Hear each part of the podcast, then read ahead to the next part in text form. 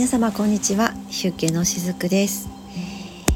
今日のご機嫌はいかがでしょうか、うん、時々ねこんなご機嫌はいかがですか？なんていう言葉も使ったりするんですけれども。そう今日のお話は、まあ、この自分の機嫌を取るという意味でも非常にキーポイントになってくるお話かなと思います。えー、っと4回か3回か前ぐらいの配信で自己理解についてね少しお話をさせていただいたんですけども、まあ、その続きみたいなところでね今日はお伝えしたいなと思います。あとえっとスターシード、ね、このお話心当たりのお話って結構皆さん聞いてくださる方が多くてあの、ご興味の、ね、ある方が多いんだなっていう印象があるんですけれどもこのスターシードと、えー、自己理解っていうところをねまた今日お話ししてみようかなと思うんですね。ま、このね自己理解が進むと結局自分のご機嫌って自分で取れていくものなのでね、うん、なので、えー、共にね私も今日のご機嫌はいかがですか?」なんてあのそんな風に、えー、っと問いかけをねしてみたりもするわけなんですけどもまずはそのねスターシードの方がきっとねもう多くの方がこれは抱えてきたであろう感覚悩みっていうところをねちょっと上げてみたいと思うんですが私もそうでしたけれどもすごく孤独感を感じていたりとかもう、まあ、孤独感があるからこそもうえもしれぬ寂しさみたいなのがあるんですね。でこれは例えばその家族がいるいないとか友達がいるいないとかどこかのまあ学校だったり社会人になれば職場だったりっていうところでその交流があるかないかとかそういう何かこの物質世界での目に見える形でのえー、っと他者とのね交流があるかないかっていうところでの孤独感ではなくってなんかもう本当にえもしれぬこの自分の内側のね、えー、例えばこうハートの辺りから湧き出てくるような孤独感っていうところにすごく苛まれていた時期があったんですね私はね。でおそらくこのスターシードの方っていうのはこういった感覚を持って、えー、来られた方っていうのが非常に多いのではないかなと思います。そうただね実際のところその頭のところではそれをこうそういった感覚をね孤独だっていうふうに、えー、捉えていたとしてもあの実のところね孤独を感じているわけではなくて一人の方が例えば気楽だとかねむしろこう楽しいっていう風に感じているケースの方がスターシードの場合は多いんですね。そうもうこのねスターシードあとはこのライトワーカーとか言われる方もそうなんですけど、えー、ぼっちになるっていう方がね多いんです。で実はねそれがこう例えばね友達100人作ろうなんて言って私も小学校の時に歌を習ったりしましたけどなんかそういう世間の中で生きていると孤独でいることがなんか間違いみたいなねなんか例えばこう恥ずかしいとかそんな風なこう風潮がある中で育っていくと、えー、いくらそのスターシードであったりする人がそのぼっちになることをがもう何て言うのかな最初の初期設定として持って生まれてきているんですよね。もう初期設定がそもそも違うんだけどその世間体のそういった風潮に合わせてしまうことによって、えー、このお一人様でいることが本当は気楽で楽しいのにそうでそこの先に魂の目的っていうのがあるのに、えー、これは孤独なんだっていう風な感覚に陥ってしまうっていうことがね実はそこで起こったりするんですよね。でも本当はそうではないっていうことをね今日はお話ししていきたいなって思うんですけど約ねそのね孤独になりやすい、まあ、そういったこう環境に置かれやすい理由っていうのがあるんですね3つぐらいあるんですけれどもあのまず1つ目っていうのは今ね特にその次元上昇っていうのがもう半端ないんですけどもその次元上昇によってね波動がもう本当に刻々と変化しているんです。でこのね地球のアセンションしているこのプロセスが、えー、もう本当に言えばこう大きなスイッチが入ったことによって、えー、このスターシードの人たちっていうのはね波動もそのスターシードの人たちの波動も日々刻々とどんどん変化しているんですよ。そうだからそういった人たちがそのターゲットとしている次元に向けてねそのその方の魂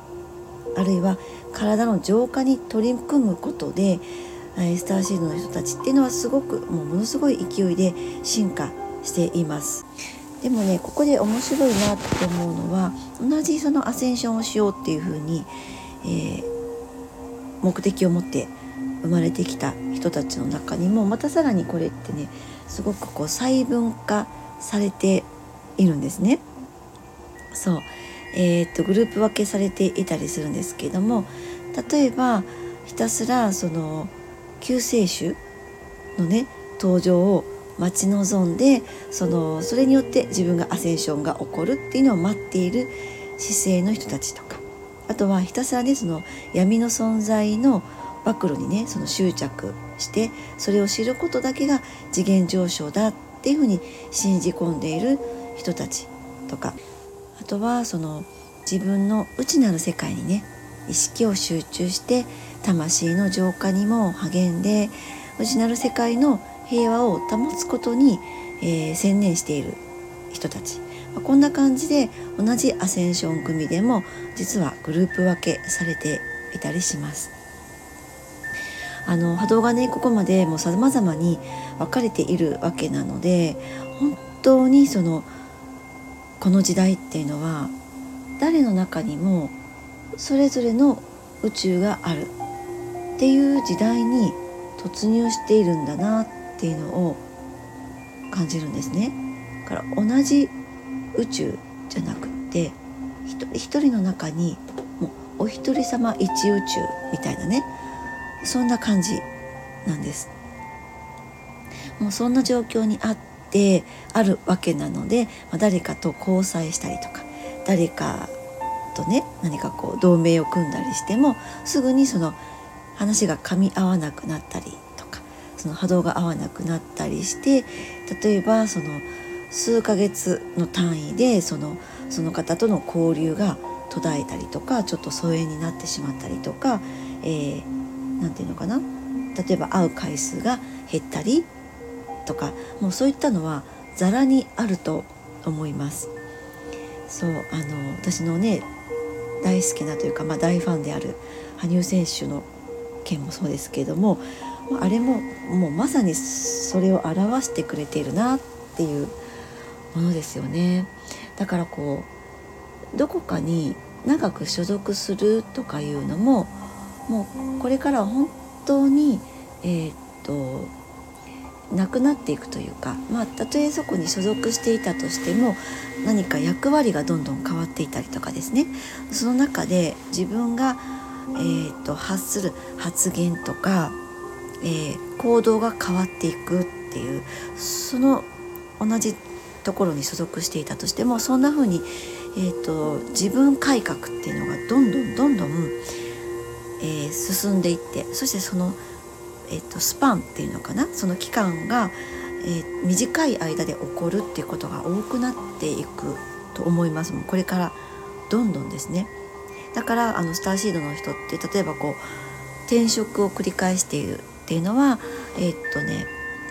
うんとそのやっぱスターシードの人たちって巫女体質の人とかあとエンパス体質みたいな人が多いんですよね。自分の体をこう受け皿として、えーと、そこのエネルギーを浄化させるみたいな人も結構いたりするんですけれども例えばその転職が多い人とかね、えー、職場をこう変わる人とかあるいは転勤の人とかよく引っ越しをする人とかっていうのはまさにその自分が動くことによってその場を浄化しているっていうことがね結構あったりします。からねうんとたとえその職場が変わっていないにしても自分のエネルギーが、えっと、ブラッシュアップされていくことでそこのその職場の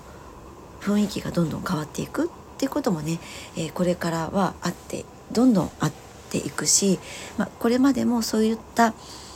えー、とことをされてきたスターシールの方っていうのも多いのではないかなと思うんですね。なのでそういった中でいるとどうしても孤独になるってそのなんとなくイメージがねつくかなって思うんですね。結局そのアセンションの過渡期の現在っていうのは何かこうそこにとどまり続けることっていうのが自分の波動が、えー、ブラッシュアップしていくっていうことにやっぱこう影響を及ぼしてしまうわけなんですよね。だからパートナーシップに関わる余計なね厄介事を避けるっていう目的でも実は魂が一人でいるっていうことをそもそも選択しているっていうことがあったりします。そう。あとはそのスターシードの人たちっていうのはもうやらなきゃいけないことがたくさんあってその各々のね任務の種類っていうのは様々なんだけど例えばこうライトワーカーの人っていうのはもうやらなきゃいけないことが多くっておそらくねもう本当に膨大なねやるべきリストみたいなことがあると思います。そうだから例えばこう恋愛などにうつつを抜かしている暇はないとかねそういったことも実は結構あったりするんですね。そういったこうライトワーカーの人たちは特にそうなんですけれども高次元からのそのアセンションのね情報をダウンロードしたりかね。それそれをこう拡散していく役割があったりとか。あとはそのクライアントさんへのヒーリングとかカウンセリングっていうのも使命として持ってきている人たちもいるのでねあのそういったことをやっていくのに例えばこう誰かとね予定を組んで行動していくとかこう交際をするっていうのがねなかなかもうこの肉体を持っての時間内でやれなかったりするので結果的に、孤独という、まあ、こう状況をね自らが選ぶということもねあったりします。そう。あの今のねこのアセンションの過渡期の現在に優先すべきことっていうのはやっぱり自身あとはその人類地球のアセンションであってそれ以外はねもうおそらく眼中にないと思います。そう。そう私もね眼中にないんですよね。ね。そうでもそれがねあの苦になっているわけではなくてむしろ本当に楽しかったりするんですよね。なので健在意識ではどうであっても魂レベルではそれを最大の優先事項として持って生まれてきたいたりします。なので必然的に人間関係も最低限必要なレベルにとどめる選択を自らしているっていうことがあるんですね。でもまあそうは言ってもなんで私はこのね一人ぼっちなんだろうとかもっとそのあのね人生を楽しみたいなって人あのたくさんの人とね関わって楽しみたいなっていうふうに思うこともねあると思うんです。であったと思うんです。私もねあったんですでもそれはあくまでも健在意識レベルでの考えなんですよね。だから魂のレベルではもう一刻も早くこうアセンションを完成させることを最優先のゴールにしているんです。そう。ここのね理解が進むと実はこのえもしれぬ、えー、っと寂しさとかなんだろうこうここにそぐわない自分みたいな感覚っていうのがね、えー、なんとなく自分のこういったところが自己理解に進んでいくということがね言えるかなって思うんですね。もうあの私たちって誰一人として同じ存在っていないじゃないですか。当たり前だけどねみんなその似たようなエネルギーの存在っていうのはこのように、あるかもしれないんだけど絶対に全てが同じエネルギーの存在っていないわけなんですよね。だからそのということはねもうその誰かに自分のことを理解してもらおうとするよりかは、えーと、自分が自分のことをしっかりと理解していくことの方が実はこの世では生きやすいと私は思うんですよね。そうなんか例えば本当にこう孤独感を感じてしまう時っていうのはもしかしたらその自己理解が進んでいなくてどうして私はこんなに周りと違うんだろうとかどうして周りに認めてもらえないんだろうとかどうして周りが自分のことを理解してもらえないんだろうっていう時に人って寂しさとか、えー、あとはなんかこう不安になってしまったりっていう中で孤独感も同時に感じていくものだと思うんですよね。でも先ほど言ったみたいに同じエネルギーの存在って誰一人としていないのであらかた誰かのことを理解してあげたようにあってもなんだこんなところもあったんだこの人とかねえー、私この人のことをこんな風に思ってたのになんかよくわかんないなとかいうことって多々あると思うんですよ。もう身内の中においてもそうだと思うし古くからの友人であったとしても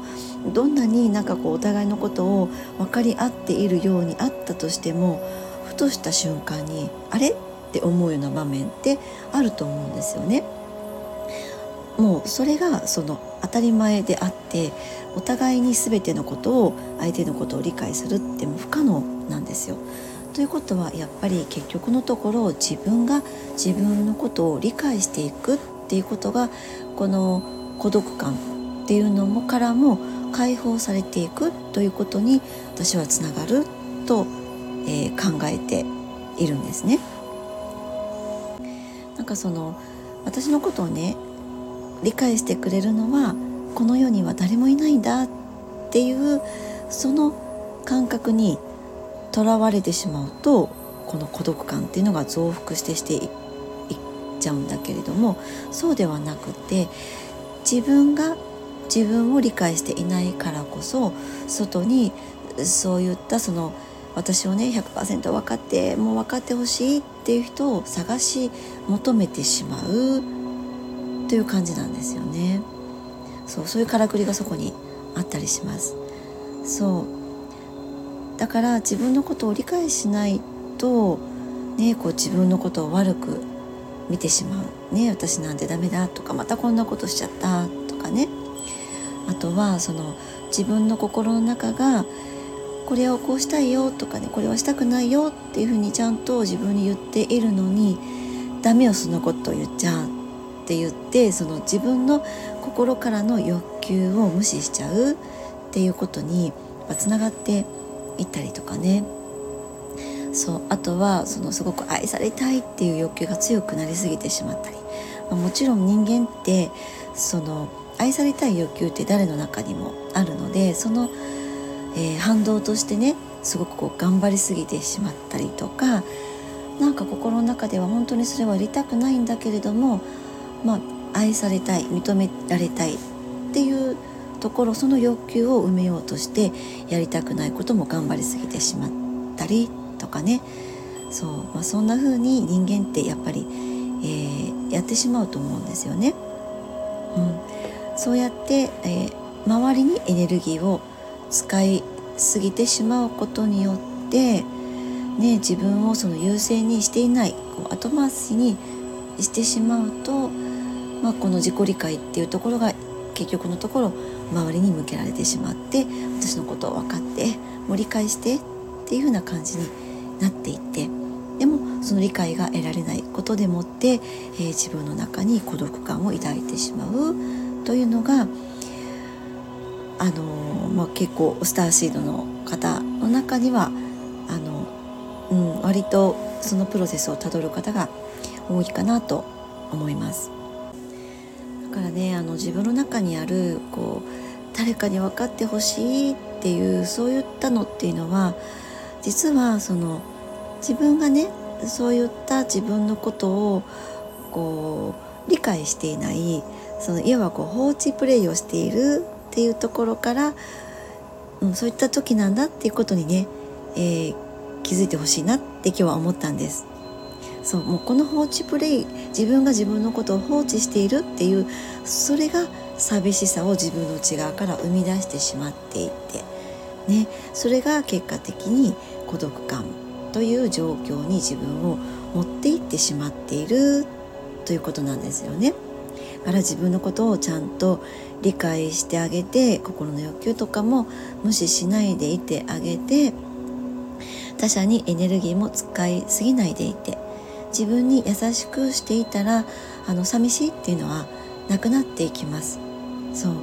現実レベルで周りに誰もいなかったとしても自分が自分の一番の味方でいてあげるとの寂しいっていうのはね自然と消えていくんですね。そう。なので外に理解を求めるっていうのではなくって自分で自分のことを面倒を見てあげる。それが自己理解なんですけれども。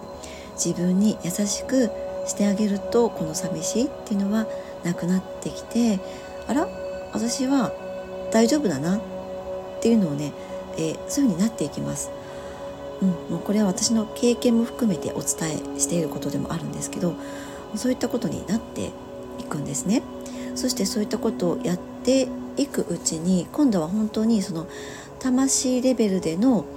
再会っていうのがどんどん広がっていきます。そうあのもうスターシードの方とかはね特にその任務が完了した、まあ、完了するあたりから、えー、本当にこのソウルファミリーね魂の家族ですよね。そういった人たちとか仲間の人たちと再会していくっていうケースがほとんどです。そして今そういったフェーズに入っている方もすでに多くスターシードの方の中にはいらっしゃるのではないかなと思いますそしてね、まあ、この任務っていうのも